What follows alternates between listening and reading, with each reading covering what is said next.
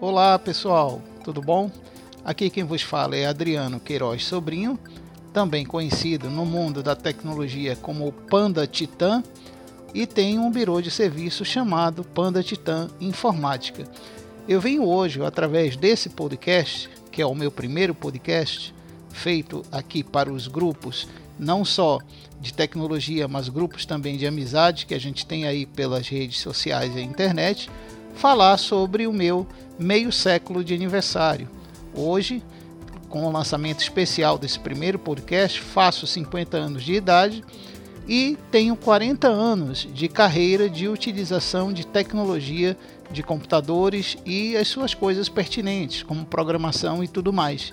E nada melhor do que eu aproveitar esse podcast no, no tempo hábil possível, explicar toda a minha vida e contar como foi a minha aventura de chegar aos 50 anos de idade e ter 40 anos já de utilização de tecnologia. É bom que muitos que vão ouvir aí vão poder ter uma ideia do que é trilhar tanto tempo usando tecnologia voltada para computadores, ok? Bom, tudo começa com o meu nascimento, já que são 50 anos e estamos em 2020, começa com o meu nascimento em 1970 é, muitos sabem que naquela época, em 1970, foi o boom do grande, do, do, da, da grande tecnologia voltada para silício. Tanto que os primeiros microprocessadores, já em tamanhos de escala VLS e VLSI, começaram a ser reduzidos e a Intel estava começando a lançar na época seus primeiros microprocessadores da série 4000, 4001, 4002, até que no futuro chegar ao primeiro PC que muitos estariam utilizando.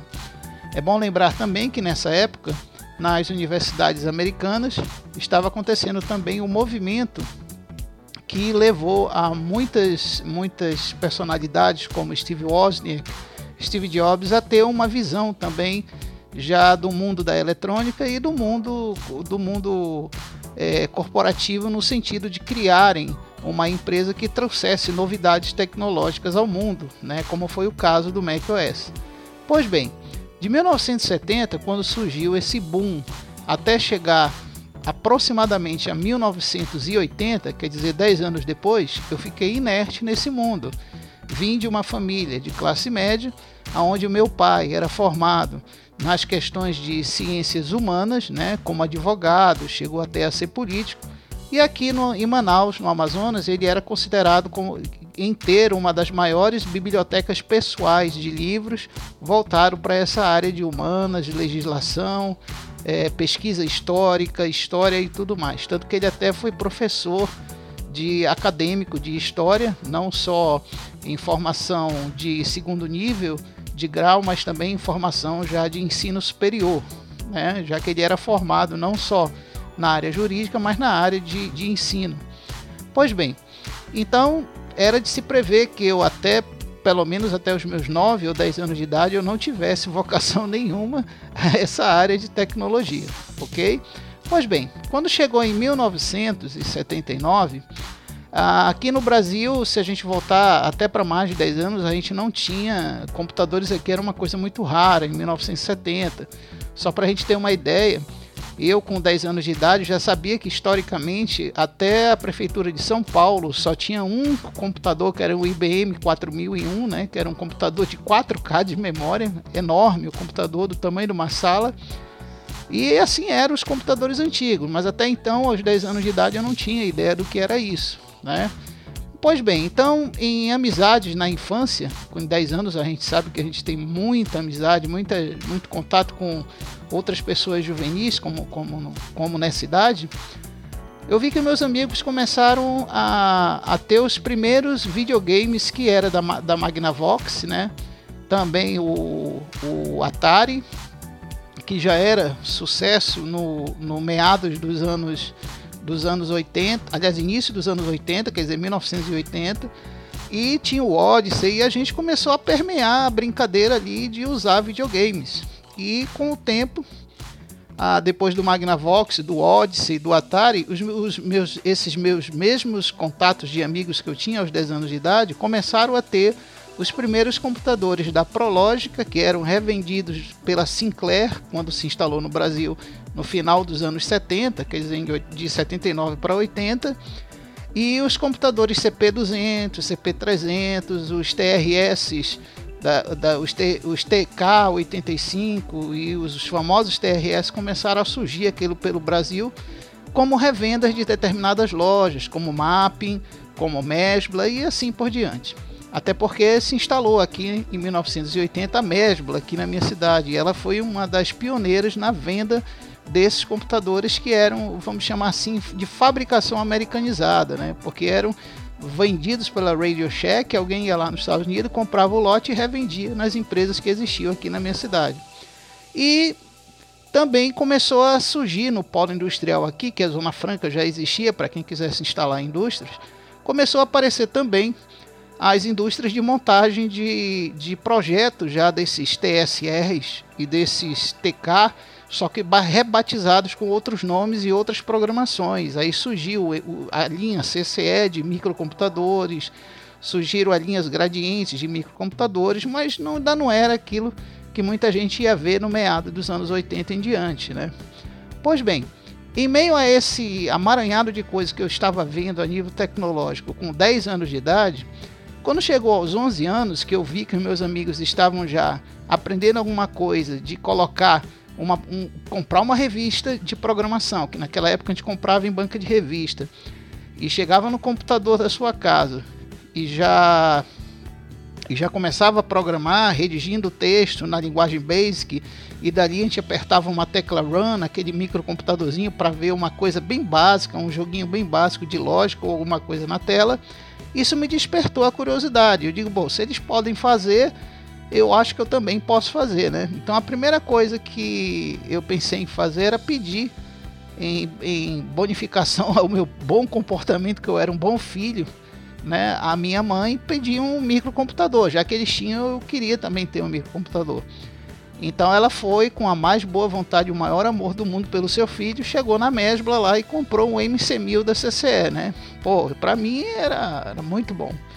Então, naquela época, eu com o MC1000 na mão, vi uns três manuais grossos ensinando até a linguagem Basic, como utilizar, e era o que a gente podia fazer na época, ligar o computador, tinha um promptzinho lá, a gente dava um load Basic e saía redigindo é, códigos e códigos de programas que a gente comprava na banca de revista. Naquela época não tinha a internet que tinha hoje, então a gente tinha uma certa dificuldade de achar programas. Então a gente corria para a banca de revista, comprava o programa e começava a redigir ali no MC1000 da CCE, correto? Bom, então a gente só que tinha um problema que naquela época a gente não tinha como salvar os nossos dados. Então, como mídia de armazenamento era um negócio complicado, eu utilizando entre 10 e 11 anos de idade, eu tinha que salvar aquilo em cassete. Então a gente tinha uns cassetezinhos que a gente botava naqueles gravadores, ligava com o cabo P2 numa entrada e saída de P2 que tinha lá do ladinho daquele microcomputador bem pequenininho.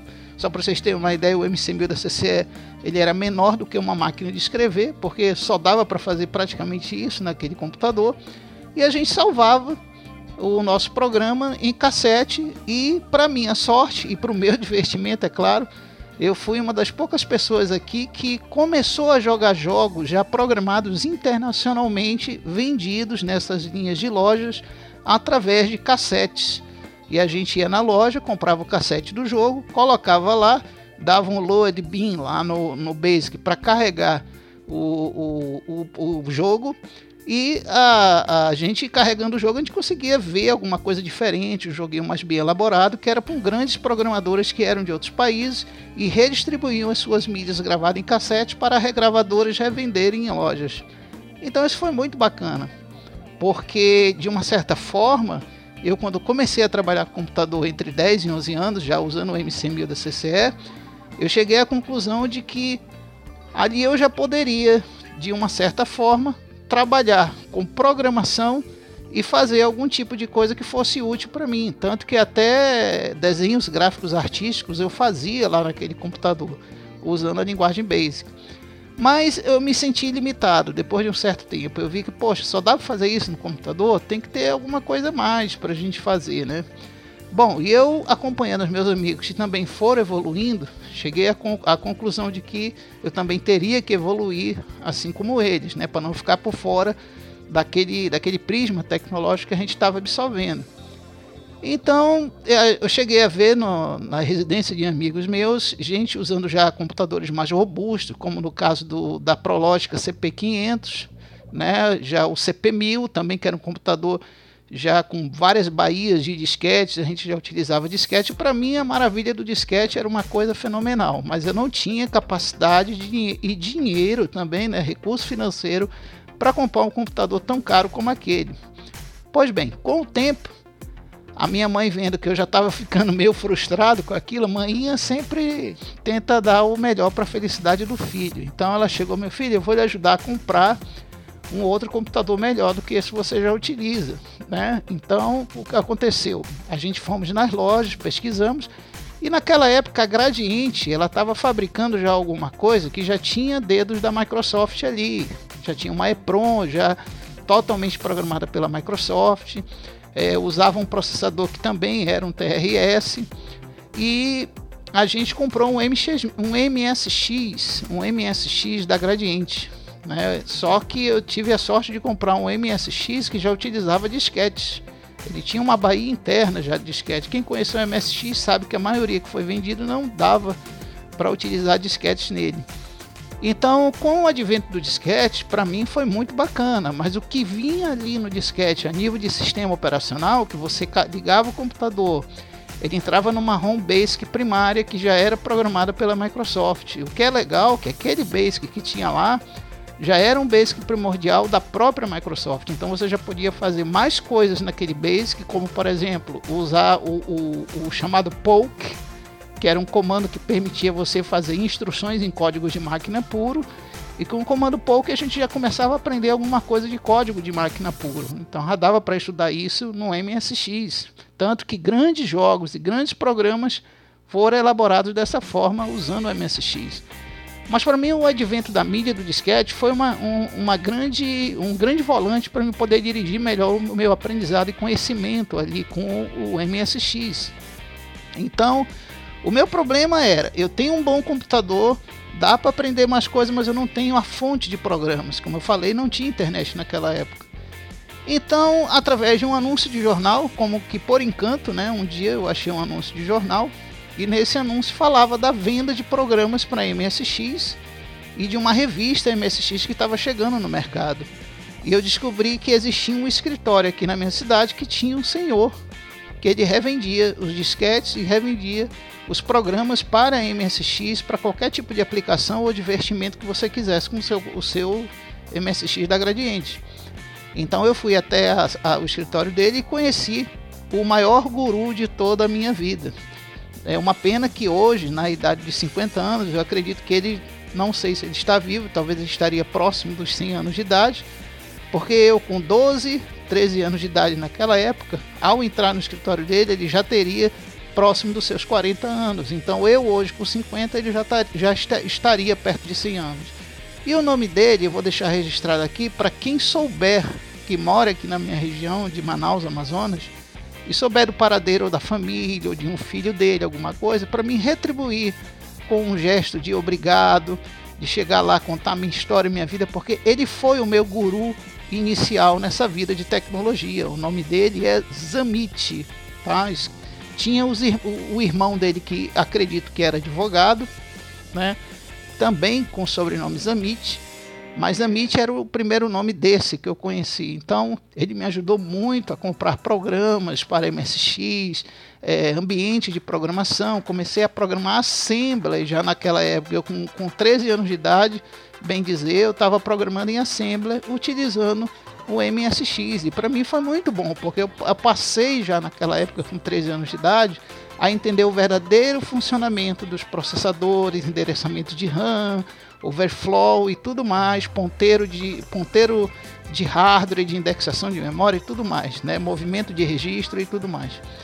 Bom, então Chegou a um ponto que eu já estava criando meus próprios joguinhos, eu já estava criando meus, minhas próprias simulações lógicas no, no, no, computador, fazendo a minha organização de arquivos. Foi a partir então dos 13 anos de idade que eu vi a oportunidade de eu começar ali com aquele MSX, começar a ganhar dinheiro.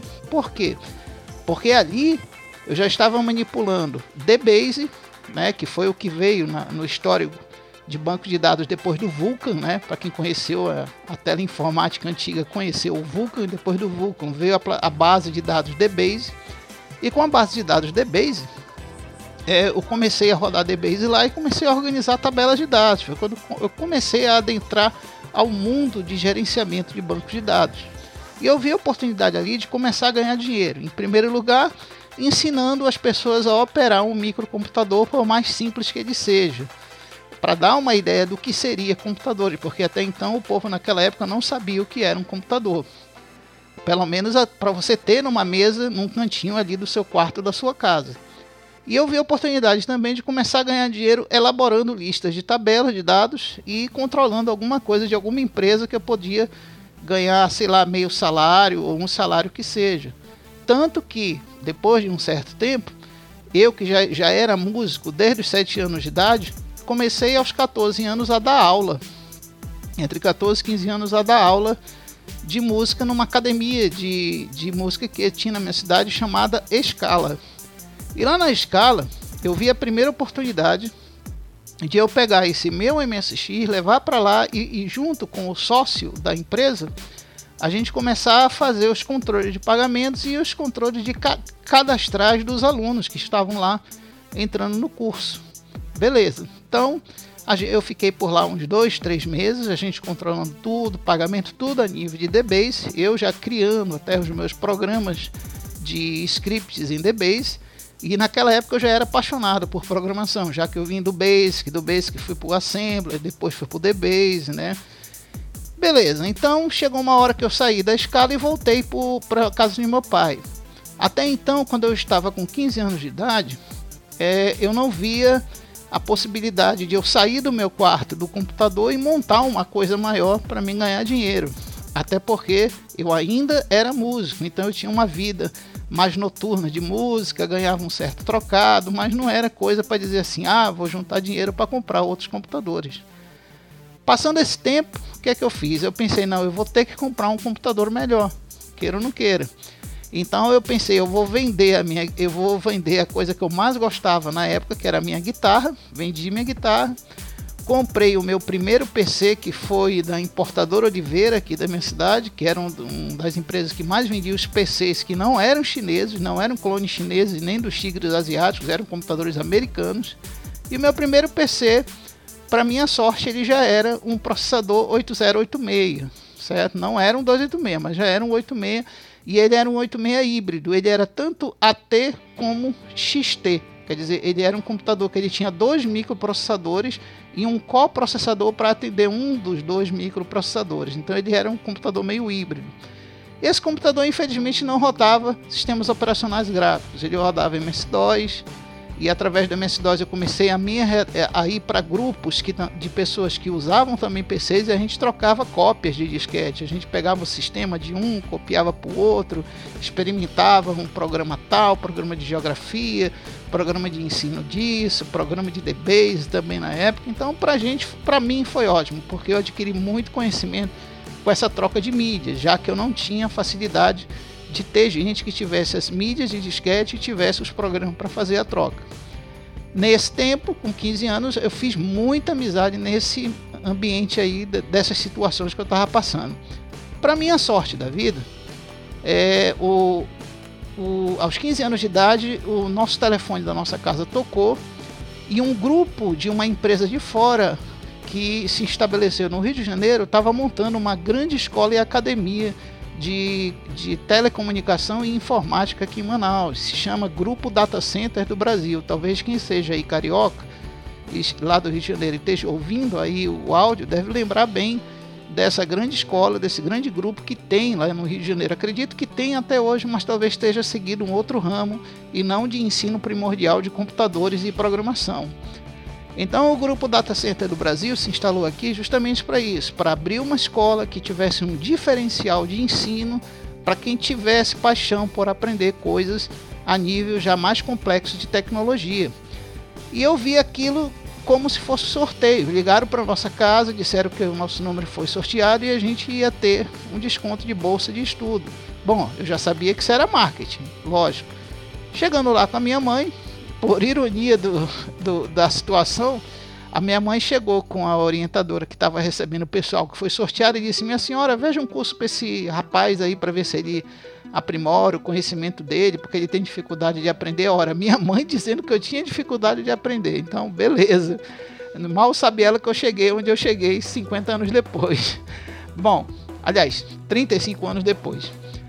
Bom, então o que aconteceu? Eu fiz o curso, o nosso curso envolveu conceitos durante dois anos, o curso durou dois anos e envolveu conceitos que se alguém hoje fosse fazer uma faculdade de 20 anos atrás de analista de processamento de dados, é exatamente esse o curso que eu fiz lá.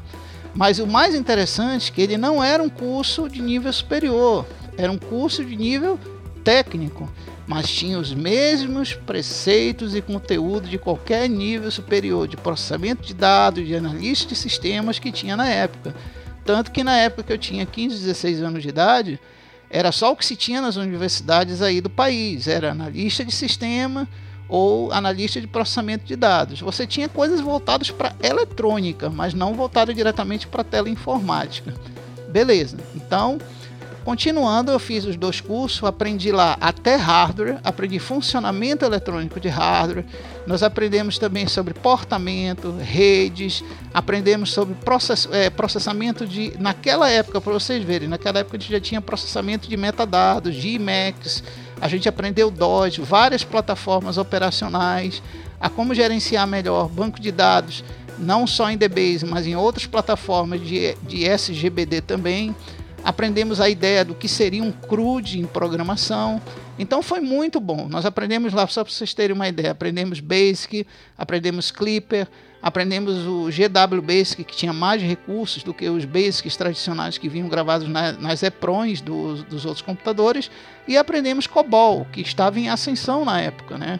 COBOL era o melhor gerenciamento de bancos de dados para a rede que existia na época apesar das redes ainda não serem tão Ethernet como são hoje, né? Não era Ethernet como são hoje.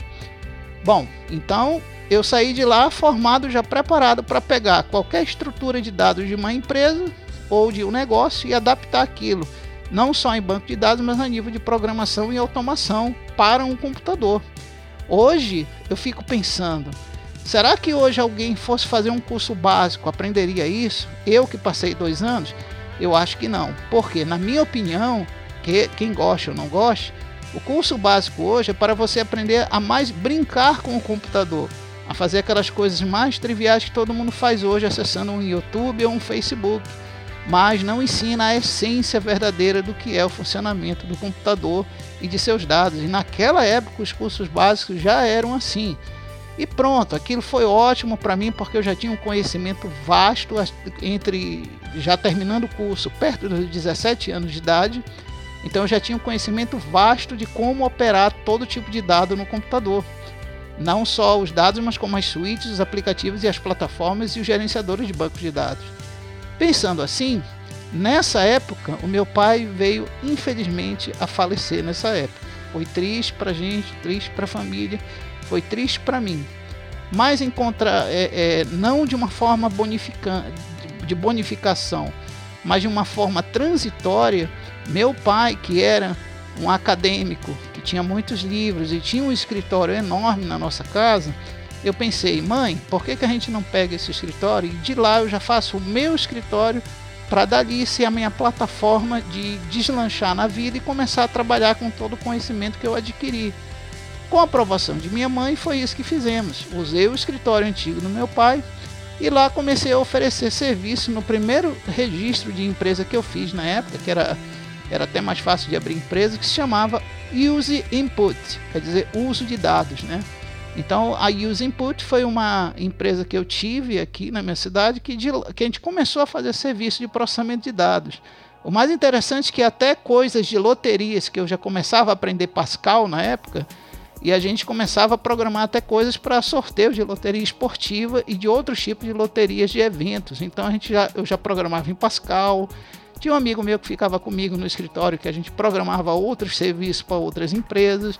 Então até, até os meus 18 anos de idade, finalizando meus 18 anos, eu já estava com um conhecimento de seis linguagens de programação, de uso de cinco plataformas diferentes e gerenciamento de três bancos de dados diferentes. Então eu digo, poxa, a gente tem que ganhar dinheiro com esse conhecimento. Pois bem, o tempo foi passando e alguns amigos meus, sabendo que eu já estava engajado nisso, foram pedindo serviço e a gente foi fazendo serviços bacana. E o que mais garantiu o nosso sucesso foi que conforme a gente fazia os serviços, a gente capitalizava todo ano para comprar novas máquinas. Por quê? Porque computadores naquela época eram muito caros. Tão caros que a gente tinha que fazer em serviços, tipo 10 a, a 15, 16 serviços, capitalizar esses serviços, aplicar no banco para que no final do ano a gente tivesse algum capital para trocar uma ou duas máquinas por uma máquina melhor.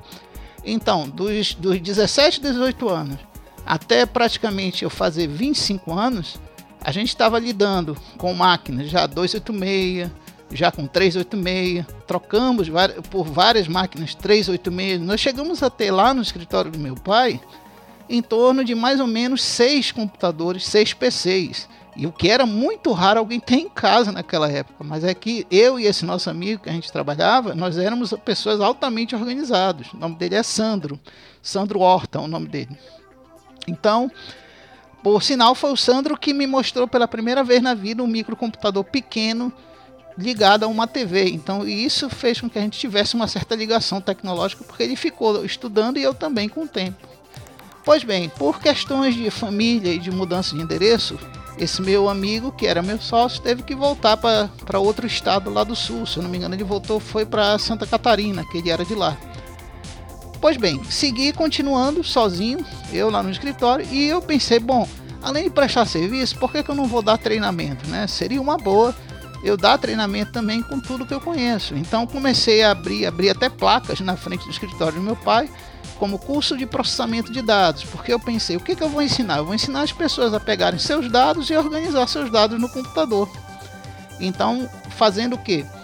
Dando curso de DBase, dando curso de WordStar, curso de, de Supercalc, curso de Lotus 1, 2, 3 e assim vai. Então, eu, vamos dizer assim, talvez eu não tenha sido o primeiro, mas eu fui uma das primeiras entidades de empresa aqui na minha cidade a dar os primeiros cursos de formação profissional, que era isso que o, o, o até o exército exigia. Para quem fosse trabalhar naquela época no setor administrativo do exército, se não soubesse Lotus 1, 2, 3, não se empregava. E eu estou falando do Lotus 123 que rodava em DOS, não estou falando nem do, da versão do Windows. Porque o Windows mesmo eu só fui utilizar quando eu estava praticamente com 23 a 24 anos de idade. Por quê? Porque até então, num 286 ou num 386, a gente não conseguia fazer nada muito gráfico rodado, que pequenas aplicações que rodavam em DOS e abriam screens gráficos e alguns jogos, né? Bom, quando chegou, quando eu cheguei aos 25 anos, a gente já, eu já tinha financeiramente a capacidade de comprar já 486 e 386 DX2 já, que já era os, as primeiras plataformas que rodavam muito bem 16 bits e já tinham capacidade de rodar alguns programas a nível de 32 bits. Foi aí que eu consegui as minhas primeiras cópias de Windows 3.0. Eu já tinha visto ele rodando muito aquém num 286 ou num, nos primeiros 386 mas eu vi que ainda não era uma coisa para rodar muito rápido e muito seguro no computador, já que o Windows 3.0 era muito latente em relação às máquinas fracas que tinha na época. Então, com o Windows Windows 3.1, quando eu cheguei ao Windows 3.1, eu vi que de uma certa forma eu já estava ampliando meu conhecimento para um ambiente gráfico que até então eu não tinha utilizado. E dali foi um deslanche muito rápido para conhecimento. Por quê? Porque com o Windows você já tem um patamar de pegar revistas, de pegar relatórios, de pegar é, reuniões com os amigos que vão explicar coisas que você até, até então não conhecia. Então para mim foi muito bom, porque eu já conheci já novas linguagens de programação, conheci novas aplicações, por exemplo, aplicações de produção gráfica para impressão gráfica eu não tinha conhecimento até então, mas com o Windows eu tive um conhecimento muito amplo nessa questão de ter algo para fazer a produção gráfica de gráficos, artístico ou qualquer coisa assim. Passei a conhecer CorelDRAW, passei a conhecer é, as primeiras versões. Eu acho que eu tive a oportunidade de conhecer todas as primeiras versões de todos os programas que se utilizam e são mais famosos no mundo Windows. Hoje eu tive a oportunidade de conhecer todas as primeiras versões, primeira versão do Photoshop, primeira versão do Core e assim vai, né?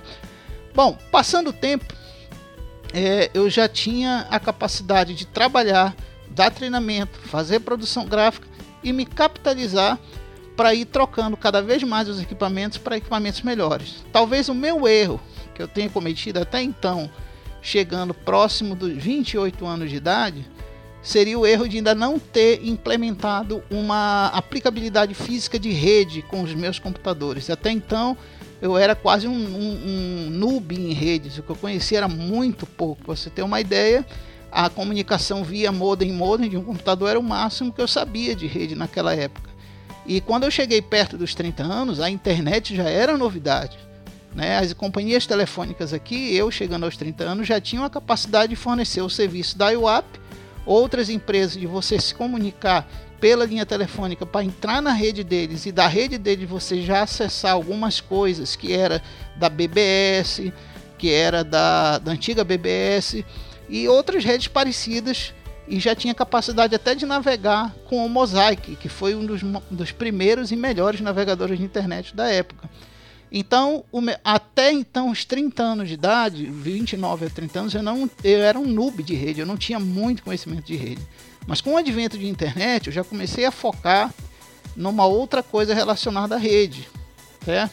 E o mais interessante é que, permeando paralelamente a essa questão de rede, a gente sabe que nessa minha idade já estava começando o Linus Torvald ali da, do outro lado do mundo, lá em Helsinki, na, na, na Finlândia, é, Linus Torvalds já estava começando a chegar numa maturidade de conhecimento computacional, de chegar a decidir que iria criar o seu próprio sistema operacional, certo? Isso em 1991, como todo mundo sabe a data. Pois bem, nessa época já de 80, 91, eu já estava com 22 anos de idade praticamente. E eu já, já tinha ouvido falar de Linux, mas não liguei muito para isso, tá? Porque todo mundo sabe que Linux, só dois ou três anos depois, é que começou a se tornar mais conhecido no mundo inteiro como uma opção operacional a plataforma do kernel e da utilização do que se pode fazer em cima do kernel. Pois bem, até então não liguei, deixei passar oito anos aí de Linux até eu chegar aos 30 anos de idade. Muito bem, então eu com 30 anos já tinha é, consolidado como profissional na área, que todo mundo me conhecia aqui, e eu estava começando a adentrar no mundo da internet. E quando eu adentrei no mundo da internet, eu comecei mais a vender serviços para fazer na internet do que próprias redes de internet em si.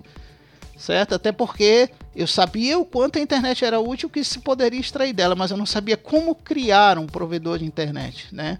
Muito bem. O mais interessante é que isso veio criar comigo muito depois na era do Linux, mas não agora na era do. não com os 30 anos de idade na era do, do Windows em si.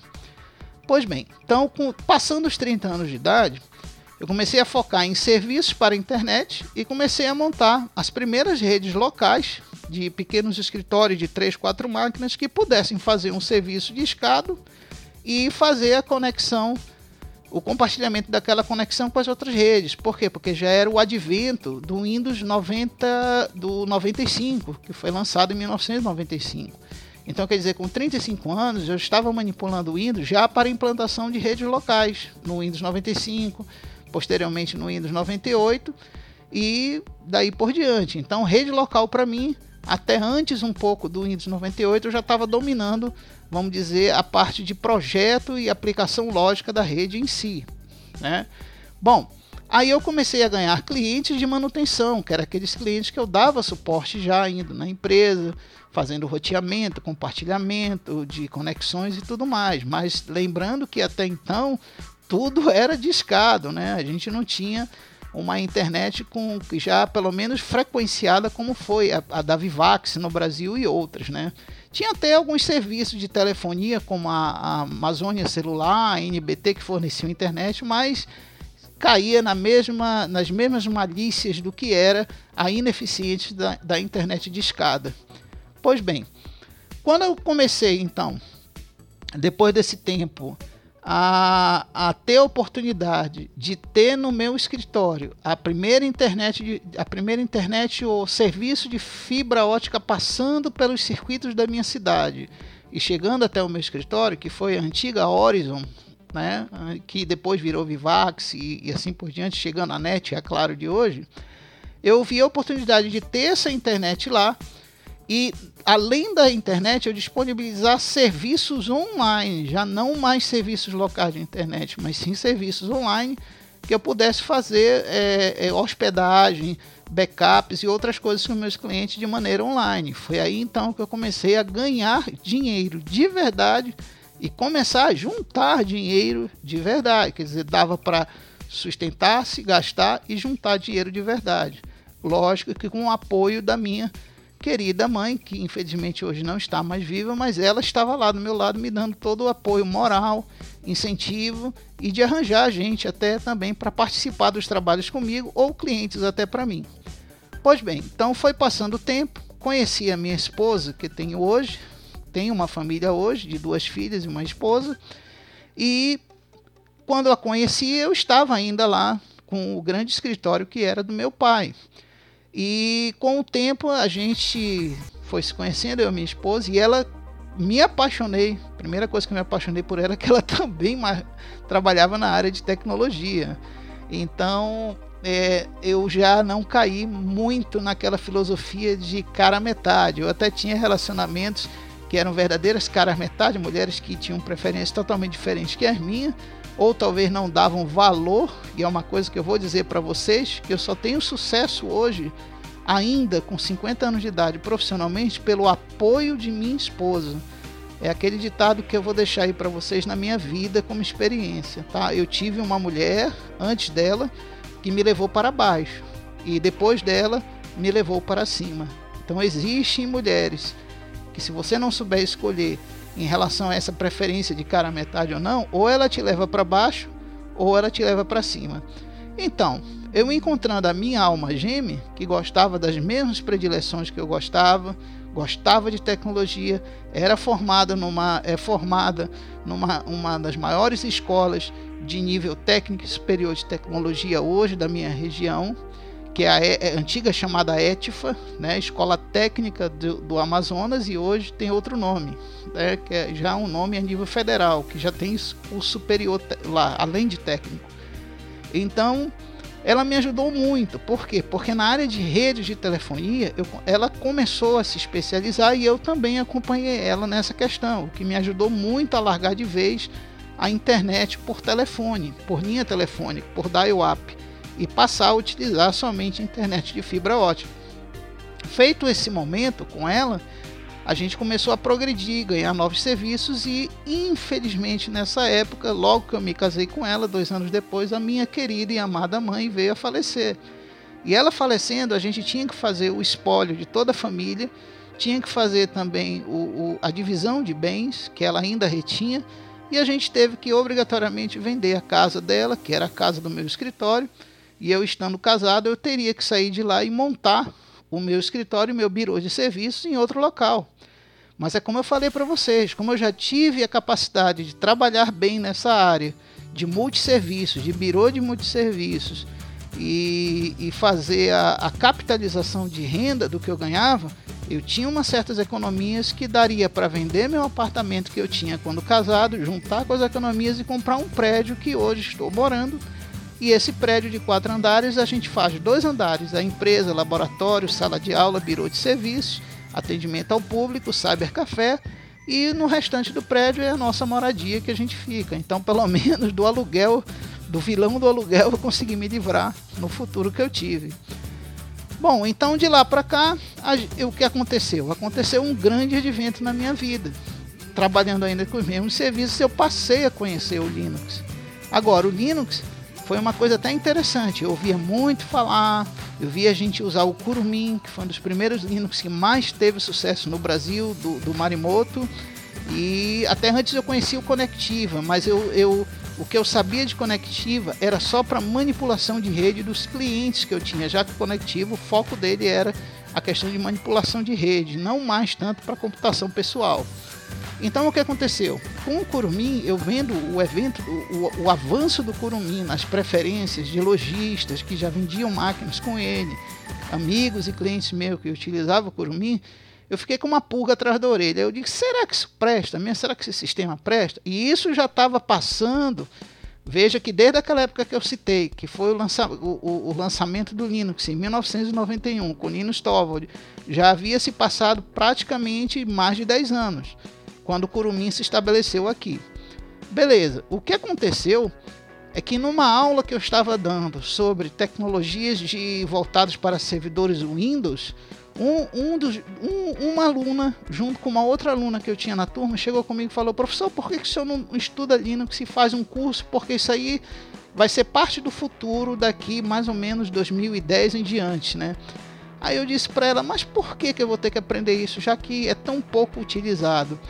Ela disse: É porque você não conhece. Aí eu, aí eu teimando, teimando com ela. O nome dela é até Priscila. Se ela puder ouvir esse áudio, acredito que ela esteja trabalhando no Tribunal de Justiça aqui no Amazonas, na parte de redes, lá que lá tem servidores Linux. Mas se ela tiver ouvido, se ela tiver ouvindo esse áudio, eu já deixo logo um forte abraço para ela aí, porque foi ela que me convenceu a estudar Linux, porque ela me provou usando um simples netbook que na época rodava, se eu não me engano, o Ubuntu era versão 6 ou 8, ela conseguia fazer coisas lá mostrando para mim comandos e pela interface gráfica do Ubuntu que ela conseguia fazer coisas que para mim no Windows eu tinha que instalar muita coisa para fazer e lá já estava tudo pronto. Então eu fiquei maravilhado com aquilo e um ano depois eu caí de cabeça em cima. Isso eu já estava aproximadamente já com com 38 anos de idade. Caí de cabeça em cima, 37, 38, caí de cabeça em cima e fui estudando o Kurumin, aprendendo a usar o Kurumin. Depois disso veio o Kurumin com K, com a, aquela interface KDE antiga, que para mim é uma das melhores interfaces KDE que existe, que já existiu, né, que tinha os ícones mágicos, que muita gente que mexe com Linux aí conhece. Quem é antigo das antigas Linux conhece os ícones mágicos. E de lá a tendência foi só ir aprendendo de forma. No início foi um pouco mais lento, porque a gente não tinha muito material na internet ainda disponível de Linux. Só para você ter uma ideia, a, a, nos fóruns de internet a gente só tinha um ou dois fóruns. Hoje não, hoje a gente acha milhões de coisas, fóruns, é, é, com a comunicação de hoje, a, a, Telegram, WhatsApp, tem muita gente aí usando Linux compartilhando conhecimento, mas naquela época não tinha, né?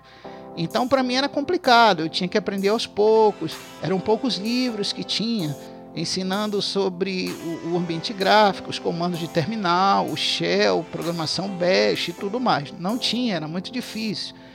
Aí eu decidi esperar. Eu disse, não, eu vou esperar começar a sair mais informação, a internet ficar mais abrangente. E conforme o Linux ia se, se, se espalhando, se permeando no mundo da comunicação, da internet de livros, eu comecei a comprar livros também. Começava, começou a aparecer revistas em bancas, comecei a comprar revistas. Quem aí não usou já é, um Linux que venha gravado em CD numa, numa revista? Eu mesmo já tenho, tenho, vários CDs com Linux aqui. E isso me ajudou muito a ampliar meu conhecimento com Linux. Chegou a um ponto que é, virou a minha menina dos olhos, né? Eu estava com os clientes fazendo birô de serviço aqui com Windows, mas sempre tinha para mim mesmo, para uso aqui de casa e do escritório, o Linux como uma segunda opção, mas ainda não era a minha frente de serviço. Isso eu estou falando quando eu já estava com meus 40 anos de idade. De lá para cá, o que aconteceu? A gente viu que o XP foi o sistema operacional da Microsoft que mais ficou tempo aí em suporte. Todo mundo sabe que foram mais de 20 anos de suporte. E o XP para mim era minha menina dos olhos. Eu nunca iria trocar o Linux pelo XP, apesar de eu já ter conhecimento Linux nos últimos anos de vida do XP. Pois bem, o que aconteceu? Do XP todo mundo sabe o desastre que foi o Windows Vista até chegar na transição do Windows 7 já com o Service Pack 2. Então houve muito desastre, muitas máquinas que não suportavam. O Windows Vista todo mundo sabe, eu reconheci na época que o Windows Vista era uma coisa que eu não podia trabalhar direito com ele, porque ele tinha um suporte é, que não era bem moldado, era infindável e chegava a um ponto que nada funcionava direito nele ou de forma estável. Então eu disse: não, então agora eu vou partir como front da empresa com Linux. Foi aí que, quando chegou o Windows 7, eu comecei a usar o Linux nos meus serviços, no birô de serviço, alternativa pra, até para produção gráfica e chegou a um ponto que eu comecei a espalhar para todo mundo aqui na minha região que ó, temos a opção de Linux. Eu acho que antes de eu fazer isso, já existiam cinco pessoas que acompanharam o Linux aqui em Manaus desde o início já estavam implementando os servidores na, na, nas grandes corporações que proviam serviços de armazenamento e de relay e de domínio para as universidades e entidades governamentais. Foi como no caso da Internext, da Prodan e assim outros. Mas eu era um dos últimos a estarem absorvendo esse conhecimento. Então, quando eu vi que o próprio governo já estava utilizando, eu comecei a fazer a massificação da informação de Linux, que é o que? Mostrar que Linux é capaz de fazer isso, é capaz de fazer aquilo, é, é que dá para substituir tranquilo algum tipo de trabalho que você faz a nível de programação, seja seja com IDE, sem IDE, visual ou não visual, ou raiz, dá para você fazer no Linux também. E até então, eu nessa idade, eu já tinha absorvido outras linguagens de programações, como Visual Studio, já tinha aprendido Delphi, o Pascal Visual, Lazarus, e eu vi que tudo isso dava para fazer também no Linux. Então eu cheguei a um ponto de que eu comecei a trocar meus serviços, comecei a trocar a, até os cursos que eu fazia aqui já voltados para Linux.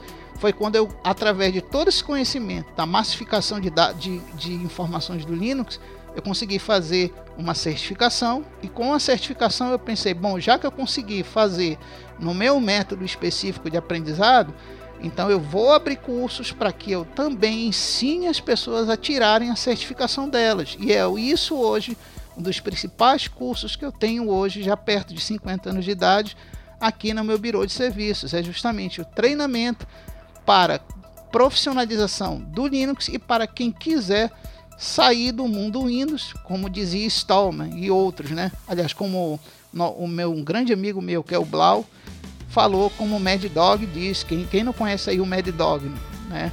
Falou que o problema do Windows e do software proprietário é que ele escraviza você. Então eu aprendi através de alguns amigos recentes que eu fiz de certas comunidades que a filosofia do software livre ela se aplica muito bem ao mundo Linux, apesar de ter algumas divergências da época que foi o paraíso do software livre e hoje tem algumas divergências, mas o Linux ele permeia bem essa área de software livre. Então eu senti que eu posso ter hoje uma liberdade de escolha, de trabalhar com alguns com Windows, de trabalhar com alguns com Linux, servidores Windows, servidores Linux, até alinhar esses dois mundos entre si e tirar vantagem para poder ganhar a vida, sustentar minha família, meu negócio, minhas coisas, minha saúde, porque afinal com 50 anos a saúde já já custeia um pouco, né, para mantê-la. E assim vai. E hoje, para resumir, eu só tenho a dizer uma coisa: que durante todo esse percurso da minha vida, eu queria agradecer a grandes amigos, como eu falei no início desse grande, desse grande podcast da minha vida, dos 40 anos, que infelizmente eu não consegui reencontrar o meu guru inicial de carreira tecnológica, que é aquele Zamit que eu falei para vocês. Mas eu aprendi através da falta de reencontrar ele, de agradecer de todo o incentivo que ele me deu no início, é, agradecer por eu hoje, com essa idade, eu ainda estar trabalhando na área, com Windows, Linux e fazer grandes amigos que eu fiz no último ano para cá. Amigos que eu fiz na minha região, amigos que eu fiz pela internet, alguns vou até citar aqui, como Cristiano, do, do Fedora, que é uma das melhores distribuições Linux que eu gosto de utilizar. Existem centenas e milhares de distribuições, mas eu gosto muito mesmo do Fedora por causa do tipo de, de de estrutura e gerenciamento que ele dá. Então é isso que eu gosto. E eu conheci o Cristiano através do grupo é, comunitário Fedora Brasil aqui do, do, Brasil e através dele eu conheci grandes personalidades que são grandes cabeças no mundo de tecnologia. Para citar aqui algumas, o Blau, que é um grande conhecedor de Debian, que todo mundo que acompanha a história Linux sabe que Debian foi uma coisa primordial para tudo que existiu em Linux e o Blau é uma pessoa de cabeça fantástica, ótimo professor. Se pudesse eu estaria dando aula junto com ele também. Tem o Cristiano, que é uma pessoa nota 10 lá da Bahia. Tem o Simplex, que é uma pessoa que conhece muito tecnologia, que eu tive o prazer enorme de conhecer. É uma pessoa que tem muita cabeça, muita filosofia nessa área de tecnologia para ensinar para a gente. E assim várias outras pessoas que a gente vai permeando aí no mundo da tecnologia e nos grupos que hoje são proporcionados pelos comunicadores da internet, que é Telegram, WhatsApp e tudo mais. E eu vejo que aos 50 anos de idade eu só tenho que agradecer a eu ter tido a oportunidade de conhecer essas pessoas, de ter conhecido no início da minha carreira e de estar ainda fazendo novas amizades no final, é, não no final, no meio ainda daquela curva que ainda vai acender para mim, quem sabe quando chegar perto dos 100 anos de idade, se assim Deus permitir, né? E eu queria também é, agradecer principalmente a minha mãe falecida, né, que me deu, deu muito mais apoio para mim nessa área tecnológica do que meu pai, já como eu falei no início, que meu pai era voltado mais para humanas, não ligava muito para isso, e minha mãe que me deu todo o apoio. E eu agradeço não só a ela e a ambos, porque sem eles eu não estaria aqui nesse mundo, nesse universo, todo agradecendo o fato de eu estar hoje com 50 anos de idade ainda trabalhando no que eu mais gosto. E uma coisa eu vou deixar para vocês três grandes conselhos que eu aprendi na vida. Primeiro, nunca apoie pessoas que levem você para baixo.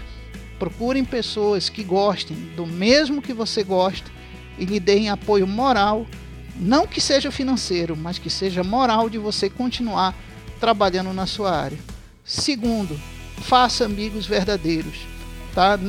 Nem é, mesmo que não seja da sua área de trabalho que seja de outras áreas, mas procure amigos verdadeiros, porque na hora H é eles que vão te dar o apoio verdadeiro que você precisar. E a terceira grande, grande conselho que eu dou para vocês é nunca disputa, nunca queira ser divergente com alguém. Por quê? Porque hoje vivemos numa sociedade que a tecnologia, essa é a única coisa que eu vou falar para vocês que me deixa triste com tudo que eu aprendi de tecnologia. Hoje vivemos uma era em que a tecnologia torna as pessoas divergentes. Então, por mais que você não goste de alguma coisa que alguém está falando, seja o menos sincero possível. Porque hoje vivemos numa sociedade que a sinceridade é encarada como um inferno pessoal. Tá? Então, eu sou uma pessoa que hoje, aos 50 anos de idade, eu procuro sempre não afligir as pessoas com palavras, sempre com palavras de carinho, palavras de consolidão e palavras de, de apoio, mas nunca de discordância total, porque isso é, hoje, infelizmente, é um mal da sociedade. Tá? Então espero. Desculpa em primeiro lugar do, do áudio ter sido tão longo, o cast ter sido tão longo, mas eu fiz questão de deixar aqui a minha vida o que eu passei pelo mundo tecnológico e o que eu posso deixar de herança nesse áudio para que pessoas se inspirem ou, pass ou se passarem pelas mesmas situações que eu passei, saberem o que fazer daquele ponto em diante da vida. Tá? Fica aí o forte abraço do Adriano, conhecido como Panda Titã, para vocês. E nos próximos podcasts que a gente tiver, a gente vai falar de coisas mais específicas toda paz, sorte e saúde do mundo para vocês, minha gente. Até mais, pessoal.